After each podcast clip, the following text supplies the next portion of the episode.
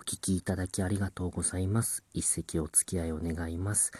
これは宮崎出身の三遊亭天下兄さんに宮崎県へ連れて行っていただいた時のお話です。東京の芸人が、まあ、ゲストで、えー宮崎県内を落語会をして回るツアーに呼んでいただくんですけれども出発前に天下兄さんが宮崎に着いたら何をしたいですかというのを聞いてくださいます。で、私がお願いしたのが動物園に行きたいですというのをお願いしました。私大変動物園好きです。で、連れて行っていただいたのが宮崎のフェニックス動物園。こちらは三遊亭天下兄さんも昔から子供の頃から行ってるそうで案内してくださいました。遊興。俺はここのフラミンゴショーは見てほしい。大変にフラミンゴショーが有名なんだそうでございます。で、動物園入りまして、えすぐのところですね、あの左手にそのフラミンゴの池があるんですよ。あの浅い広い池に結構な数いました。で、飛び上がらないように、ネットが低めに張ってあります。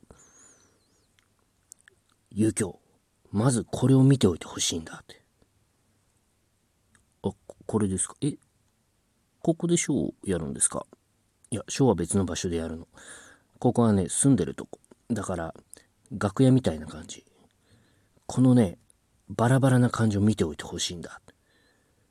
バラバラというのがですね、あの、大きさも違いますし、色も違いますし、もう自由なんです。あの、寝てるのもいるし、ご飯食べてるのもいるし、えー、うんちしてるのもいる。いろんなのがいるんですよ。こいつらみんなバラバラだろ？あ、はい。だけどさ、ショーが始まるとこれが一つにまとまるんだよ。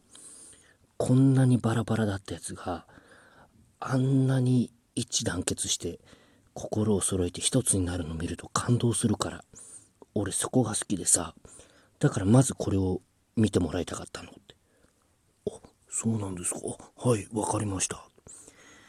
でその後園内をいろいろ巡るんです。キリンもいましたしワオキツネザルというのも珍しいのもいました。あと、えー幸せって名前のチンパンジーもいましたしでアジアゾウの緑ちゃんというのが有名だそうです。大変に器用なゾウさんであの正月は書き初めもしてました。そのお正月に書いたっていうあの習字が貼ってあったんですけど毎年干支を書くそうです。ですのであの犬え漢字で犬と書いてました。象が犬って書いてました。で、そういろいろ見てるとあのアナウンスですよね。フラミンゴショーが始まります。皆様お集まりください。で、あの動物園の一番奥にフラミンゴショーの会場があるんですよ。ゴルフの打ちっぱなしみたいな感じなんです。あの、一面にネットが張られてまして。で、扉は、えー2つ、二重扉になってるんですよ。多分逃げないように。楕円型の横に長い池がありましてその池を囲むように芝生あの、えー競馬場みたいな感じですね。でそのさらに周り低い生垣がありましてでそこで客席と分かれてるんですけれどもまずですねエレベーターガールのような格好をした、え飼育員さん赤いハットをかぶって赤いドレスで白い手袋をはめて2人出てきます。でちょっと軽い説明をしたらクラシックに合わせてフラミンゴが入場してくるんですよ。